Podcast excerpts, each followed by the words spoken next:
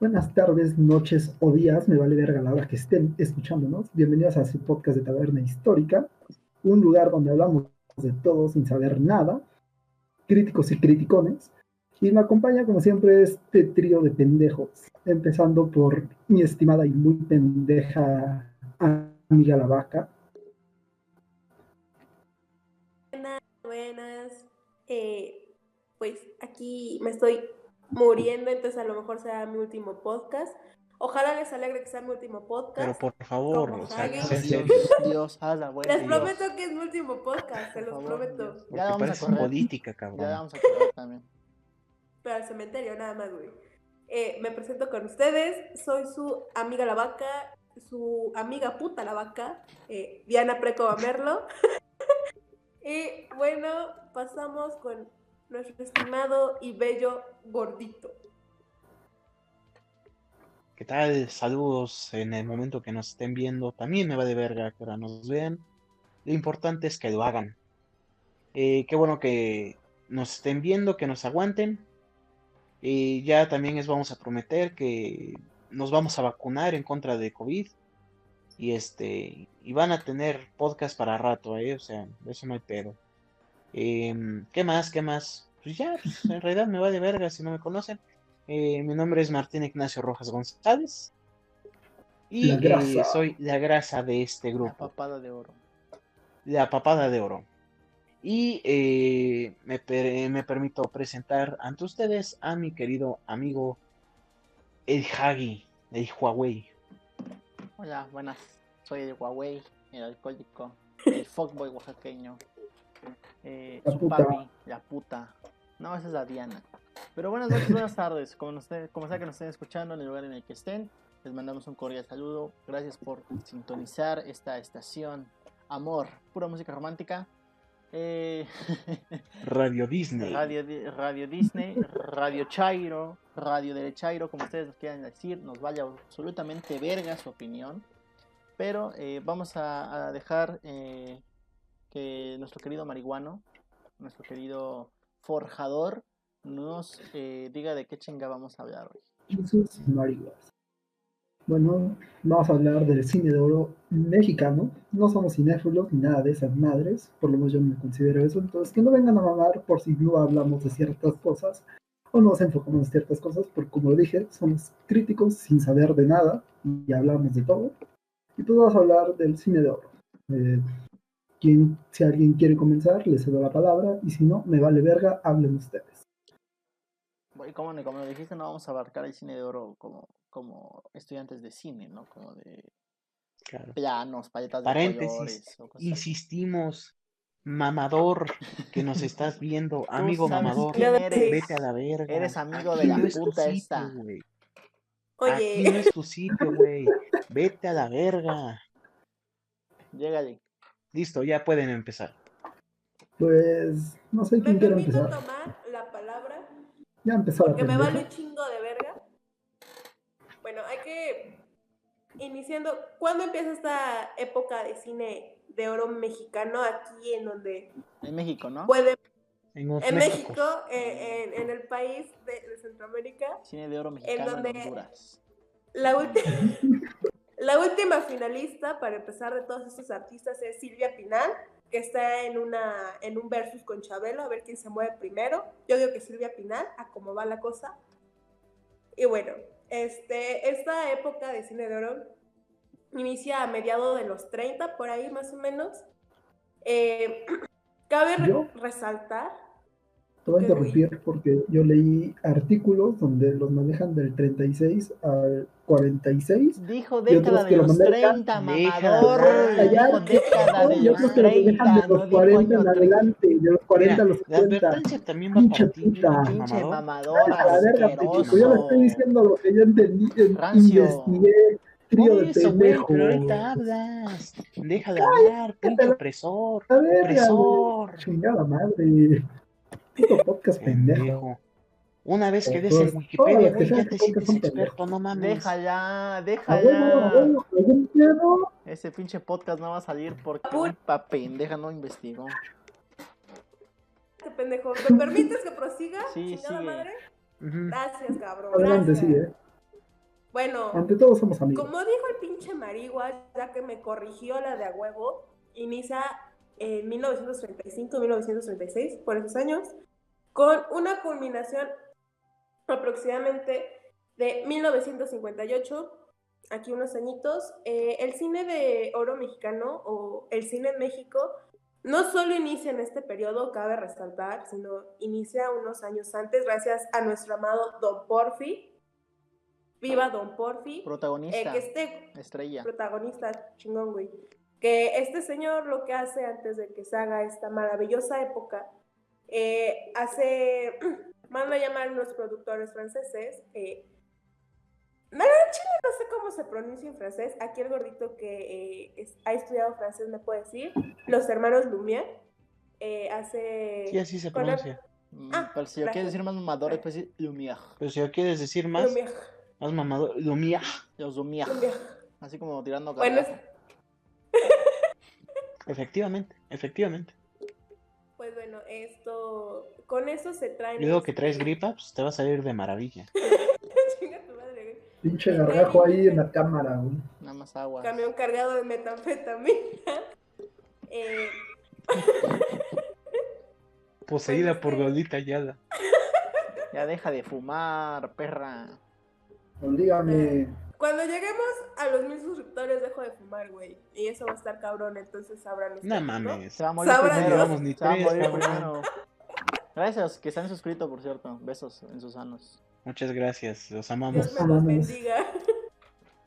bueno, prosiguiendo con el tema, eh, eh, manda con estos señores Lumière, eh, trae las primeras imágenes cinematográficas y bueno, eh, a partir de este periodo de los años 30 empieza esta época en donde lo principal que vamos a ver eh, van a ser películas basadas en rancherías o melodramas urbanos, ¿no? Eh, aquí se va a presentar el concepto de lo que es el mexicano, o sea, se va a representar al mexicano siendo mexicano y también recordemos que es un estereotipo que viene del gabacho, en donde van a salir esos señores a caballo, con sombrero, eh, inclusive la forma en cómo se ven a las mujeres, eh, a veces no se van a dejar de los hombres, por ejemplo, un ejemplo que me viene a la mente es María Félix, ¿no? Esta señora que siempre se ha presentado en las películas como una doña, o sea, señora mujer que no se deja de nadie. Y bueno, también vamos a ver mucho eh, que estos, estos melodramas, o inclusive este, este cine negro, va a ser representado por, por este, este estereotipo mexicano, hay que decirlo de esta forma, en donde, por ejemplo, podemos ver un Pedro Infante que tanto puede estar a caballo como puede eh, ir eh, de policía eh, a, a Negrete, bueno, a, a más Muchas figuras, actores. ¿no? ajá, muchas figuras.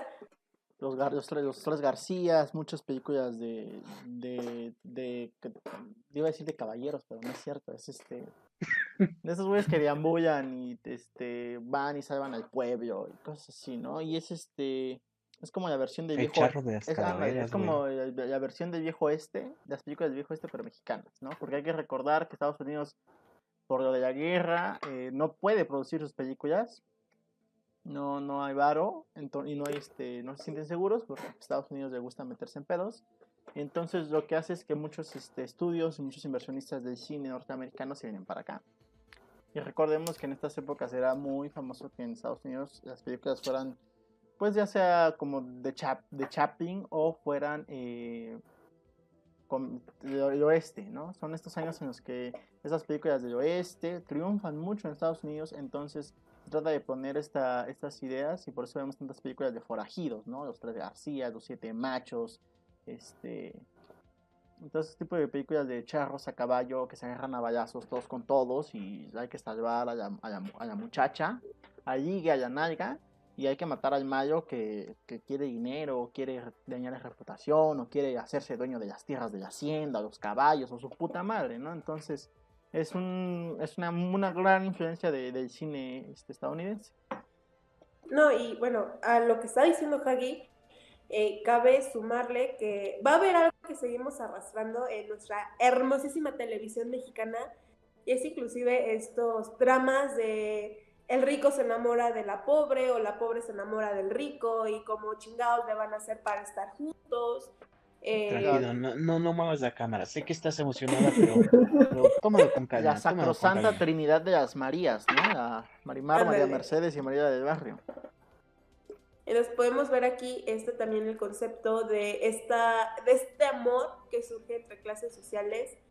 De yo, señor, eh, que vivo en una casona, en una mansión, me voy a enamorar inclusive de la señora que me hace el aseo, de la chica que me hace el aseo, ¿no? Este, inclusive triángulos amorosos. De Doña Yupe, eh, que, que, digo, en México se da poca madre el triángulo amoroso, ¿verdad? Pero bueno, también van a hacer esto.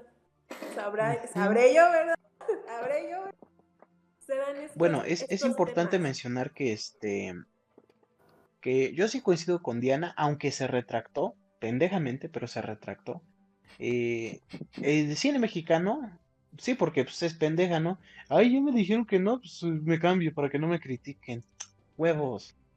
Em, eh, por lo que yo conozco, de poco que yo conozco sobre cine de oro mexicano, eh, sí comienza en los 30, en especial en 31, con una película que se llama, no sé si ustedes la hayan visto, se llama Santa que está inspirada en la novela de Federico Gamboa, del mismo nombre. Se llama Y, cuenta, cuenta justamente una, historia de, la trama de el realismo literario, literario mexicano de una prostituta eh, que bueno trae esta trama, Yo pensé que era una película de este Navidad, güey, en Chile. No, este, trae esta, esta historia de, una prostituta que pues hagan de cuenta llega un tipo como Hagi, no te preocupes, yo te voy a sacar de aquí, que no sé qué, que da chingada, ¿no? Entonces, este, es este pedo, la rosa de Guadalupe, ¿no? Pero em, sí, sí, sí es este, es menesteroso, o bueno, importante, porque puta madre, es, no me vaya yo a cagar con las pinches palabras. Eh, es importante mencionar que la época de cine de oro mexicano no deja de ser una época de cine comercial. O sea, no es una época de cine artístico, no es una época de nada por. Y eh, justo lo que comenta la vaca y este. ¿Y cómo te llamas, güey? El Hagi. ¿Cómo este... te llamas, güey? Nos dormimos juntos, te dices cómo Comparte ya no te voy a desconocer, discúlpame. Este, justo lo que comenta Diana y Hagi, pues va a ser esta onda de, de también este, pues México viene saliendo de pedo de la, de la revolución, ¿no? O sea, es, es, gracias a estas películas que tenemos esta idea. Bueno, los gringos, los gabachos tienen esta idea de que México es un desierto, ¿no? donde están las grandes haciendas, donde todavía hay feudalismo, donde este... Bueno, muchas cosas, ¿no? Muchas cosas, ¿no? Y este van a ser a la par de, de cine western, pero obviamente, pues, muchos han hecho esa, esa comparación de que Pedro Infante es el Clint Eastwood mexicano. O sea, él no estuvo en atrás, pero sí, este, sí, pues toda esta idea de que, ay, Pedrito Infante, y amorcito corazón, tengo tentación de un palo y bueno, muchas cosas, ¿no? No te estés cagando de risa. Pues así va la canción, yo qué quieres que haga. Bueno, eso. Eh, pues así va, ¿no? Entonces, pues vamos a ver en primera instancia que pues, es un pedo distinto. Mm, inclusive analizar qué, qué, qué personajes, qué caudillos, por llamarlo de alguna forma, nacen con el cine de oro mexicano.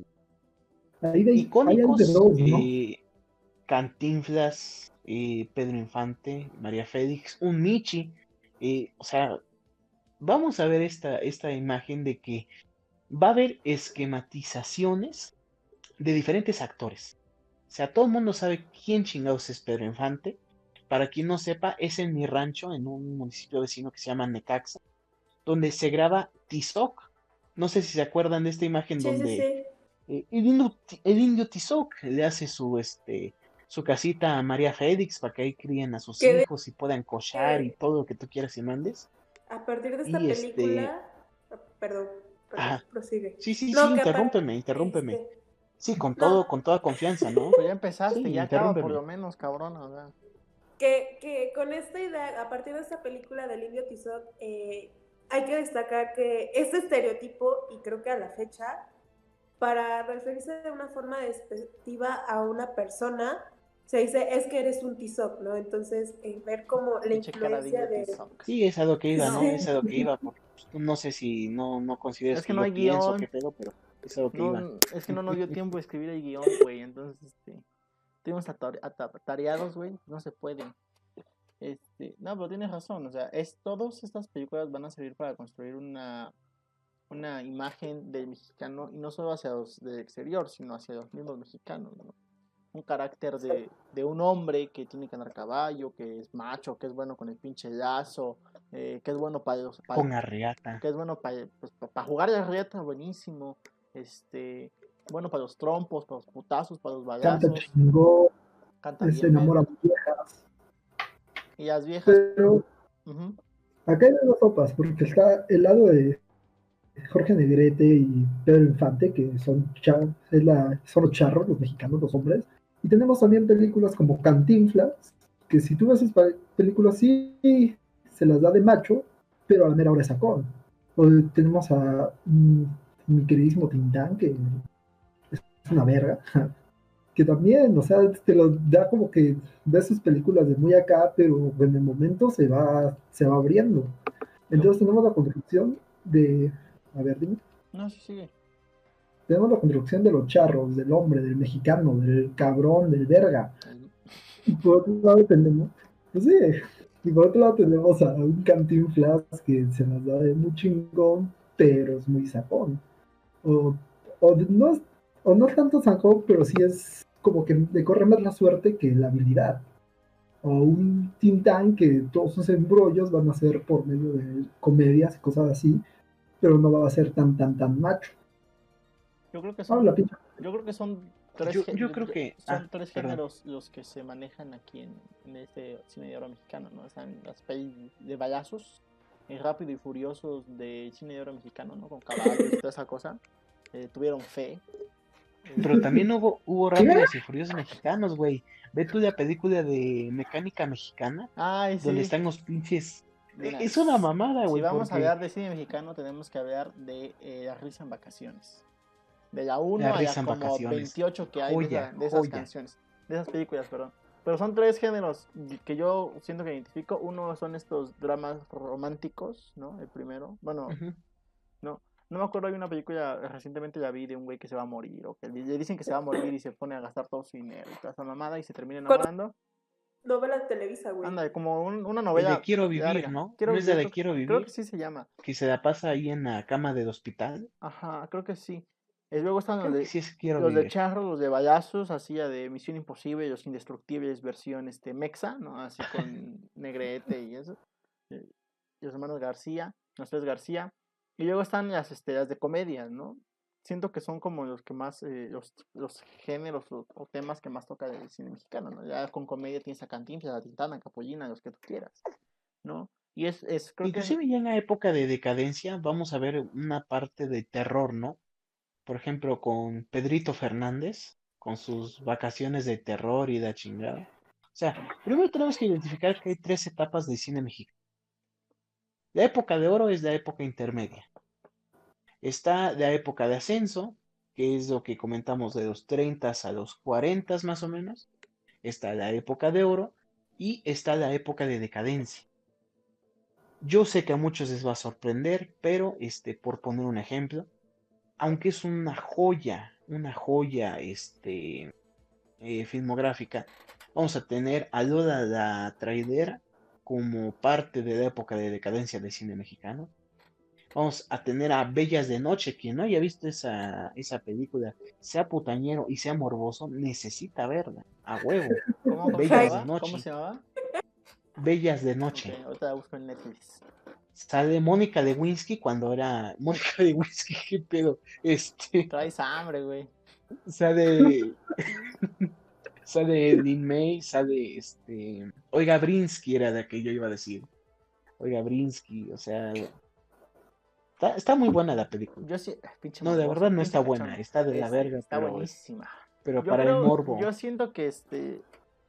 Que las películas entran en decadencia cuando pasan a ser a color, no sé.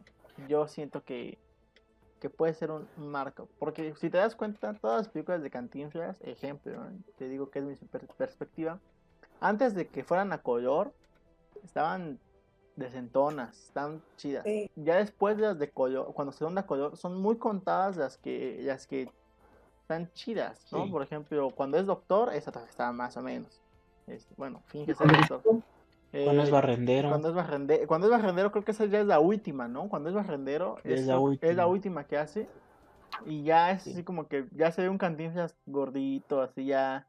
Como el chavo del 8, que pasó de ser, que ya eran, ya se veía muy cabrón que eran abuelitos así. dejó, dejó, de tener profundidad. Ajá, pierde esa esencia del personaje y entonces aquí donde todos los grandes personajes del cine de oro se empiezan a decaer, decaen, se, se, pierde la esencia y empiezan a surgir simplemente eh, conceptos similares, ¿no? Tratar de hacer lo mismo y mismo y quemarlo, pero pues ya no es lo mismo. Pero y a la fecha, fíjate que, por ejemplo, este, tocando el tema de cantinflas, vemos diferentes cantinflas, ¿no? Porque, eh, como tú dices, en un primer momento, cuando Cantinflas incursiona en el cine a blanco y negro, que inclusive lo llevan a Hollywood por su gran actuación, vemos un Cantinflas que, como dice Erwin, es más rajón, o sea, como que no, no es tan impetuoso en la forma de ser vasco. Pero eh, ya cuando entra al cine de color, hay muchas películas, güey. Hay muchas películas que sinceramente este, valen la pena. Yo creo que en primer lugar hay una película que no sé si ustedes han visto de Cantinflas que se llama Su Excelencia. Sí. Que es cuando él este, trabaja en la embajada de la República de los Cocos. No sé si se acuerdan de todo ese pedo. Y trata de la Guerra Fría. Y te da un mensaje muy bueno. O sea, al final él da un discurso como embajador de la República de los Cocos ante la ONU le cambian el nombre a los pinches países. Alemania en vez de Alemania se llama Salchichonia, si no me recuerdo. Este, está medio mamón. Eh, Estereotipos por pero... ustedes quieran. pero el pedo, el pedo es de que, o sea, trata de los temas de la Guerra Fría y hace una muy buena reflexión. Vemos ahí una parte del proselitismo y de la propaganda dentro del cine. En el caso del barrendero, vemos que eh, él da un discurso sindicalista donde eh, invita a los trabajadores a que se unan para que no sean humillados, etcétera, etcétera. Pero a la vez también es un mensaje de que se pongan cabrones, de que, ok, sí, este, está chido estar eh, exigiendo tus derechos, pero primero ponte a trabajar. Huevón. También que otra, así, ah, este, la de patrullero 777, ¿no? cuando lo mandan llamar de una casa que según una señora está loca, que empieza a romper cosas y da chingada. Y que le quiere meter un palo en la escoba, eh, un palo de escoba en el fundillo a su suegra y no sé qué tanto pedo. No sé qué tanto pinche pedo. Pero hay un diálogo, si no, no, no sé si ustedes lo recuerden, cuando la señora le dice que su suegra le quiere decir todo lo que va a hacer y dejar de hacer en su matrimonio. Y hay un, hay un diálogo donde ella dice, inclusive ya me dijo mi suegra, mi hijo, ¿por quién va a tener que votar en las elecciones? Y Cantinflas le responde, por el PRI, eso ya se sabe. O sea, vemos esta, esta etapa, eh, inclusive en las películas de este, ¿cómo se llama? Mm, no me acuerdo cómo se llama este cabrón. También un gran icono de, cine de comedia mexicano. Tintán, Capolina. Está Tintán, está Cantinflas. Resortes, Clavillazo. Clavillazo, gracias, gracias, Clavillazo. Este, cuando hace sus películas con Sarita García, no sé si han visto esta película donde Sarita García se muere y resulta que no estaba muerta, que era el sobrino que se quería quedar con su dinero y no sé qué tanta mal. Entonces, hubo una profundidad dentro del cine mexicano. O sea, en el mensaje. Pero ya después esta pinche este, ola de, de comedia se pasa de lo comercial a lo pendejo. Y de lo pendejo a lo más pendejo. Un caso clarísimo son... no manches Frida, ¿no? No manches Frida, una gran producción la mejor, las mejor cinematográfica que puede haber existido. Ganó los Oscar, la neta. Y, por ejemplo, ¿qué pasa con, con lo que comentaba Hagi, ¿no? La risa en vacaciones. Ah, esa película está buenísima. O sea, ¿y cuántas hicieron? ¿Siete películas? No, son veintitantas. Son siete películas. No mames. Son veintitantas. Pues es que dijeras tú, era una pinche producción, No, güey, eran, era gente haciendo bromas en la playa, güey. Y o sea, con una pinche cámara y haciendo bromas y ya. Esas películas son un montón, güey diez y tantas. O sea, obviamente no son los mismos actores, pero son más de diez, más de 15. El formato es el mismo, ¿no? Sí, es lo mismo. o sea, es la misma película todo el tiempo. Es, cambian las bromas, pero el concepto Ahora, es lo mismo. Otra cosa es. El Yacas mexicano. el Yacas mexicano. Y aquí, este, Hagi no me va a dejar mentir porque es su gran admirador, o sea, en pedas, en este, en momentos de depresión, en lo que sea, su gran admirador. Toda mi vida. José José en el cine. Mm, ni Paloma. O sea, todo el mundo, aunque sea una vez, hemos visto alguna película de José José. Ya sea la de Sabor a mí, la de este. No Paloma, la que sea. Pero también vemos que ya en la época de decadencia es meter íconos mexicanos de, la cultura popular y meterlos a huevo en, el cine para vender. Para vender, efectivamente. En la época de decadencia. José José, aunque pues no eran películas muy chidas, pero pues sí de armada, o sea, sí de armada. Yo tengo una pregunta, y es porque no lo sé. En la época de decadencia es cuando surge, cuando hacen la del libro de piedra, eh, el viento tiene miedo, todas esas de terror. ¿Es la época de decadencia? Sí. Sí, es toda esa época, sí, porque toda esa época, cuando, de decadencia. Cuando el terror empieza a pegar en Estados Unidos, ¿no? Cuando todas las películas de terror en, triunfa en Estados Unidos y entonces digo, o sea, México siempre ha copiado ideas de Estados Unidos, o sea, no es como que son muy pocas las producciones originales de México después de del cine de, cine de oro, ¿no? Son muchas influencias hasta el día de hoy, de las pocas películas mexicanas que hacen son eh, representaciones, o no sé cómo verga se dicen de, de obra, de películas este extranjeras. Adaptaciones. Ah, adaptaciones, gracias. No manches, no manches Frida es una adaptación de una película francesa o alemana, no me acuerdo qué verga. Y Ajá, y luego No Manches Frida 2 fue inspiración para una película alemana o francesa para continuar la suya, o sea... inclusive, este, por poner un ejemplo, ¿no? La película de No se aceptan devoluciones de Derbez. Pues quien sepa un poquito de cine, pues se va a acordar de la película de Kramer contra Kramer, que actúa Michael Douglas, por, por cierto, peliculón. Y pues es una adaptación de esa misma película, pero más cagado. O sea, el, éxito de una película es que aparezca Sammy. Apareciendo Sammy, güey, es un éxito taquillero. De eso no hay duda. Sammy mi Dios. Lo amo. Totem. No, y también el, cine cayó en esta decadencia por, desde el cine de oro mexicano hasta fecha. Es una gran decadencia. Uno, porque es, pues no hay apoyo. No, no hay como tal este, como en Estados Unidos que le puedes meter un chingo de bar a una película. Aquí tienes, no sé cómo trabaja el Fideicine, el Fidecine, que ya, no sé si ya no existe o ya no va a existir. Ya no existe. Ya no existe. Pero te regulaban, que yo sepa, el, presupuesto. Y entonces, pues con poco presupuesto no puedes hacer una pinche película de balazos y de explosiones o de ciencia ficción con grandes efectos especiales. No, y, y mira, la ventaja que se tiene en México es que no están censurados los temas como por ejemplo puede ser en Cuba. En Cuba también hay una dependencia para el cine, pero a ver, temas políticos no me los vas a tratar, temas económicos tampoco me los vas a tratar.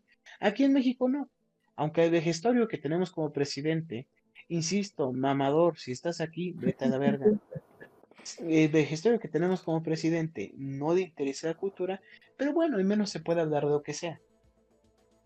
y como bien dice Javi, el, e, el, pedo, el pedo es que no hay suficientes apoyos. Y para México existen simplemente tres, tres directores, que es Iñárritu, que es este Guillermo del Toro, y que es este... ¿Cuál? García Bernal. ¿Cómo sabe este güey? Este... Eh, García Bernal como director no ha destacado mucho. Este, yo decía Cuarón. Cuarón. Y Derbez, güey. Derbez. va a tener su, serie en Apple TV y próximamente también en Disney Plus. Así que orgullo. Y, y, para de, contar, o sea, hay una película muy buena que se llama, bueno, se titula, no sé, una, una película no se llama, se titula La Sirvienta. Que, que, que trata un tema muy similar a Roma, con una menor producción, con un menor impulso. Entonces, insistimos, también el eh, eh, pedo es de hegemonía de muchos directores. Y pasaba lo mismo con el cine mexicano. Tú pregunta, a ver, un, un puto director de cine mexicano de la época de oro. Y lo primero que te van a decir, Luis Buñuel. Sí. Y Luis Buñuel, y Luis Buñuel, y a Luis Buñuel lo ves en la sopa, con Luis Buñuel te limpias el culo, con Luis Buñuel todo. O sea, es el único pinche director de la época de cine de oro México. O sea, se, se, hace, se autodomina mexicano, pero este señor venía de España, ¿no? Entonces, ¿cómo, destacas a un, a un productor mexicano, o sea, 100% mexicano, por así decirlo, cuando solo acaparas con Luis Buñuel, ¿no? Y también de lo que ustedes dicen acerca de la decadencia de, la época del cine de oro, que a nuestros días el cine... Bueno, voy a hacer un comentario eh, extra. El cine, lamentablemente nosotros estamos acostumbrados, o en su mayoría, a consumir como lo más comercial, ¿no? Como No Manches Frida. Eh, hace tiempo estaba leyendo una publicación en donde se mencionaba que muy pocas veces consumimos realmente el cine que se produce a bajo costo, como lo mencionaron, ¿no? que yo recuerdo que, eh, no sé si a la fecha, pero recuerdo que en, el canal del Politécnico de la UNAM pasaban muchos cortometrajes de, de cineastas mexicanos y la verdad eran muy buenos. Y esta publicación dice que lamentablemente no consumimos eso, solo lo comercial, cuando realmente hay producciones muy, muy buenas. Sí, o sea, producciones ver un menudita viendo los relojes no, no se me hace muy, muy buena producción, o sea. yo voy a tocar un punto antes de que continúen con la idea que dio la vaca, de que, como dicen, este güey es español, pero según tengo entendido, no sé, y me pueden corregir, de que durante el esplendor del cine de oro mexicano, el cine, de, el cine mexicano fue el que resplandeció en Hispanoamérica, o sea, opacó a de España, opacó a Argentina, opacó a Sudamérica, opacó a todos. Y lo que hacían estos hispanohablantes era llegar a México para poder lanzar su carrera, ya sea como cineasta o tratar de ser actor. Según yo tengo, yo tengo entendido eso. No me acuerdo. De que por eso. mira, pasa, lo que este, lo, lo que siempre se ha considerado. Hay que tomar un punto también muy importante. El cine mexicano, eh, la época de oro, se beneficia en gran medida por los exiliados españoles en gran medida por los exiliados españoles de la guerra civil. Insisto, tenemos a Luis Buñuel, pero en actores, ¿qué sería de cine mexicano? Y les pregunto a ustedes, sin Sarita García. Y Sara García nace en Orizaba de padres españoles. No tendríamos películas como Los Tres Garcías, no tendríamos las películas de Clavillazo, las de Tintán, e inclusive las películas de Pedro Infante muchas películas de Pedro Infante no existirían sin Sara García. Y esta, esta beneficencia se va a dar, como bien dice Erwin, en que los hispanohablantes van a poder pues identificarse con varias personas. Pasa que muchos españoles, insisto, benefician al cine mexicano, se consolida un cine mexicano como referente cultural en, en, todos los países hispanohablantes, y muchos extranjeros piensan que México ya es la capital de Latinoamérica y van a venir a, pues a hacer vida. Un gran ejemplo, Libertad de Amar, que era cantante, que trató de incursionar en el cine. Y otro gran ejemplo, una mujer que era guapísima en su época, Rocío Durcal. Rocío Durcal, que actúa con Enrique este, Guzmán, este, hacen su, su cancioncita de Acompáñame y la chingada. Y todo se da mediante el cine. Todo se da mediante el cine. Sí, el cine también fue impulsor de muchas carreras musicales, ¿no? Tienes ahí a Vicente Fernández, en cuántas películas actuó y cantaba. Así es. Y eran, o sea, o pegaba la película o pegaba la canción, o pegaban a todos, ¿no? Entonces era, era eh, también un impulso de muchos artistas, así como que del momento es como pasaban a hacer este, las películas, porque eran, básicamente las películas mexicanas eran musicales, casi casi, ¿no? Porque siempre veías a alguien cantando de Pedro eh, Infante, en todas esas películas, había un pedazo que salía cantando. Entonces, desde ahí vamos viendo que, como dicen, eh, pegaba la canción o pegaba la película sin pedos. Y a la fecha, siento que en varias producciones eh, mexicanas de, de, estos años, también sale una parte en donde se convierte como musical. porque esto ya se remonta. que dije, güey. De nada, No tiene, más, no, tiene más, valor si lo dices tú, ¿sabes? Puta madre. Este, viendo, desde un punto, un punto distinto de que este, lo menciona Javi eh, y que replicó Diana, este, hay que mencionar también que el cine mexicano se desarrolla a la par de El Bolero a los que somos eh, seguidores de Bolero, los que nos encanta la pinche cursidería de toda esta época, este, no, no, no me van a dejar mentir que el, el, cine también va a impulsar el bolero. Vamos a ver el famoso bolero ranchero, el impulso de los guapangos, el impulso de todos estos géneros musicales que se van a, a, a trastocar dentro del cine, o sea, se van a perfeccionar. Eh, gracias al cine se tiene en el guapango una construcción de solfeo. Quien no sepa de música, me va de verga. Solfeo quiere decir que ya tiene una estructura conforme a las partituras, etc. Entonces, el pues, mismo cine. Sí, hombre, sí, sí, sí. Mamadas, mamadas. Aquí no el cine viene a, este, a dar de un em, formadismo, podríamos decir a, varios géneros musicales. ¿Qué decías, pinche marihuano? Que aquí no es, la coordinación, Sí, güey, sí, sí, sí, sí. Pues a ver, ¿qué más investigaste de Wikipedia tú, pendejo? Hablan, pinche Jai. Deja la vaca. No, te iba a decir que, también sirve para, para, para reflejar el momento que vivía México, ¿no? En el cine de oro. ¿No? Lo platicábamos otra vez de que son las típicas ideas de la gente, así que de campo adaptándose a la ciudad, ¿no? Tienes a, la gente, películas como nosotros pobres, ustedes ricos, que son películas de cómo se adapta una sociedad a esa modernización, a una, urban, una urbanización, ¿no? Entonces, sirve también como un reflejo de la sociedad y la sociedad crece con estos valores, con estas ideas, ¿no? Y se forma un carácter dentro de una sociedad y es lo que se ve actualmente, ¿no? Papás, abuelos de nosotros crecieron con la mentalidad de esas películas, ¿no? Partiendo de llamarle a sus esposas y que esas no dijeran nada, ¿no? Entonces, podemos culpar al cine mexicano de estos tipos de actitudes porque, y hasta el día de hoy, ¿no? Lo que tú ves en televisión y se normaliza, pues es lo que sigues, ¿no? Entonces, fue esta idea de urbanización, de adaptarse a la ciudad, de trabajar de panadero, de carpintero, de sufrimiento, de los pobres ante la urbanización va a ser un, algo muy característico y va, a marcar a la sociedad, ¿no? En cuanto a comportamientos, en cuanto a conductas, en cuanto a mentalidades.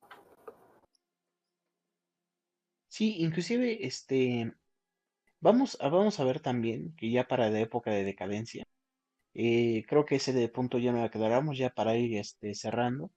Eh, se va a dar un, un mercado muy importante en Estados Unidos sobre las películas de terror la más importante de todas, y, creo que lo sigue siendo, El Exorcista, basado en la, en la novela de William Peter Blatty.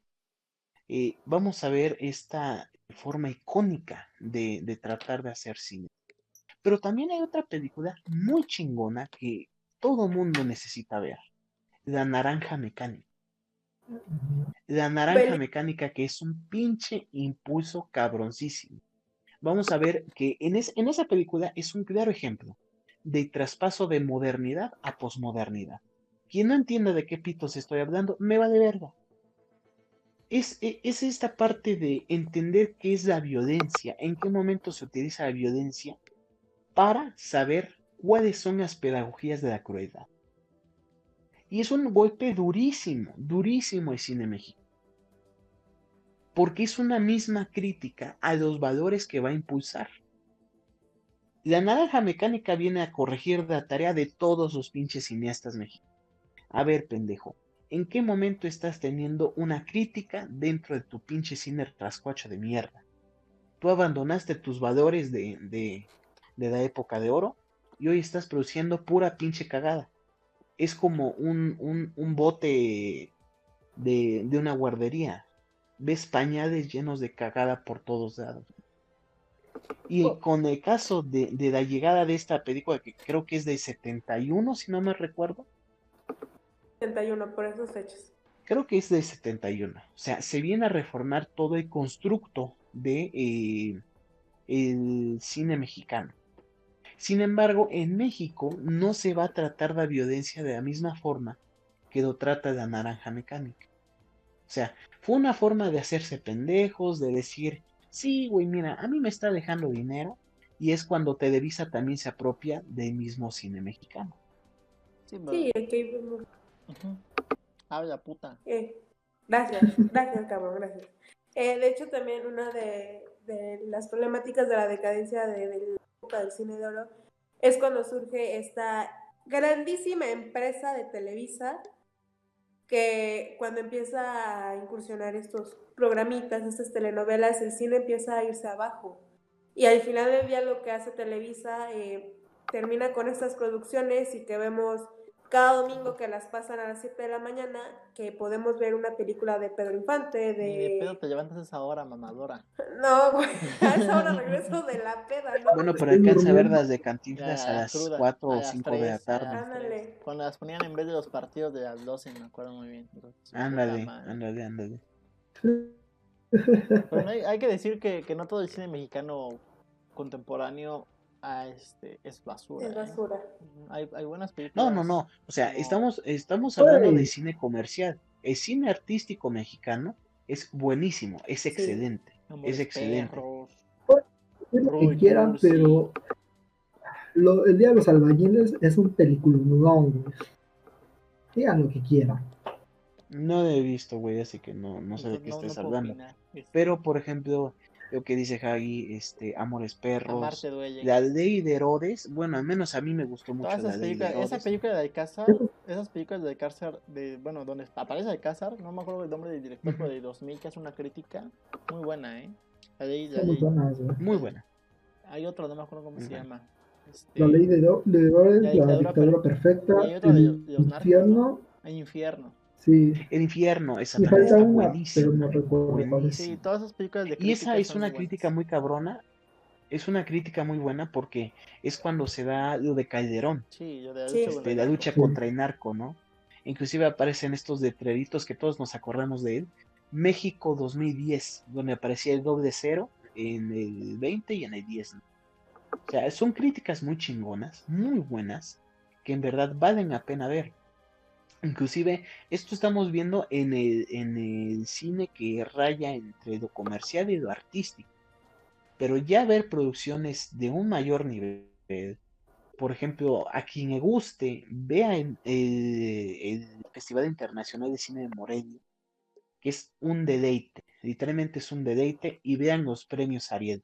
Ahí se conoce infinidad de actores, infinidad de directores que no son nada más los que nos muestran en televisión. Vean también los, premios TV y novelas. Ahí también hay buenos premios TV y novelas, ahí también hay buenos, este, buenas recomendaciones. Como esa de el güero y la güera y el mexicano, ¿cómo es la novela actual? La güera y el mexicano. Vean ya. Muy bien. Producciones de alta calidad. Y, ya ves que, que Televisa ha sacado sus telenovelas feministas, güey. Y, ¿Neta? Esta de y, a- y a- voy a vencer el desamor o no sé qué y a tanta favor. LGBT y no sé qué, ¿no? ¿Ves esta? No me acuerdo cómo se llama. Esa Con dos- Pero estaban los, Sí. dos, los dos chavos, el hijo, creo, creo que es hijo de Osorio. De, sí, de Osorio y de Niurka, güey. Que, que, que salían o que, Híjole. y que hizo que muchas señoras se persinaran porque cómo iba a ser una novela de horario estelar con una pareja homosexual, ¿no? Dios nos Sí, libre. güey. ¿Cómo pueden estar pasando Padre esto en televisión pública? Hay niños. ¿Alguien quiere pensar, por favor, en los niños? De verga. Puro chamaco pendejo. ¿Sabes quién se piensa en los niños, güey? Los curas. Yo también. el crimen del padre Amaro, por cierto. ¿Sabes, película. ¿Sabes cuál es la, la- la diferencia entre un cura y el acné, güey? Que- ¿Cuál? Que el acné sí se espera que tú seas adolescente. Yo me, yo me lo sabía con, Ma- ¿What? yo me lo sabía con- yo me lo sabía con Michael Jackson. ¿Sabes cuál es la diferencia entre Michael Jackson y el acné? Que el acné sí se espera a que seas adolescente para venirse en tu casa. Bueno, ya dejando de lado los chistes de pedazos, este, se pasó de verga. Lo bueno es que estos videos no aparecen para niños. Están prohibidos, están restringidos para menores de edad. Yo solo saludos a alguien que se dice de familia judía. Muchos saludos cordiales. Me la debes, hijo de puta madre, pero bueno. ¿Que ya la chupaste? El paparazzi. El paparazzi. El paparazzi. Paparazzi, hijo de su puta madre. Ah, ¿qué nos decías, Mariguas? Ay, vete a la verga. Pues como decía, vamos a cerrar este bonito tema. Yo creo que ya todos, o sea, hablamos un poco de todo en esto, del cine de oro. Todos estamos de acuerdo que el cine de oro es, no sé si la mejor, es que sí es la mejor del cine mexicano. Son, películas muy chingonas, la verdad. Y no sé si alguien quiera dar una conclusión, porque yo realmente estoy muy pendejo para dar. Pues nada más nos faltó analizar las del santo, yo creo, ¿no? Pero pues eso es otra cosa, ¿no? Eso ya es otra, otra, Pero pas- eso, otra pues pasión. yo creo que eso viene Con la lucha. con la lucha libre, Ajá, con la lucha libre y y de identidad nacional, pero pues recalcar esta idea de que el cine mexicano y todas estas figuras van a, van a, van a ayudar a construir un imaginario dentro de las personas, dentro del mexicano, y a formar una identidad, ¿no? O- y un papel dentro de la sociedad también, ¿no? Con todas estas películas de Cantinflas en los diferentes este, gremios, con los del papel del hombre, el- la actitud del macho, el- la sumisión de la mujer y todo eso va a ser construir una mentalidad y todo y este y un papel dentro de la sociedad para cada individuo. Yo diría que No, ya. pues está cabrón, está cabrón. Está, está- está difícil. Está cabrón la situación. Ah, pero pero bueno, Oh, Nos retiramos, pasamos a retirarnos. pero tengan buena tirar. noche. Tengan buena noche. Besos en sus colas, pedorras. Se la lavas porque ya les a pescar. Aunque Ya váyanse, frío, ya va a ser Navidad, culeros, no mamen. váyanse limpios a su cena. No vayan a la Guadalu- no vayan a la, a- a la Guadalupana, por favor. Basílica. Quédense en casa. Para empezar, La basílica. la No Guadalupe no mamones. existe. Son los papás. Son los No papas. se expongan a lo pendejo porque ya queremos salir todos en paz. Por favor, quédense, quédense en casa. Y todas estas fiestas, casa. pasen- No vayan de pedas. inviten, a la las, chido. inviten a las covipedas, a las coviposadas. A las coiposadas, a las cobicenas de Navidad. Pues, sale. Nos vemos. Cuídense. No ven, pero bueno.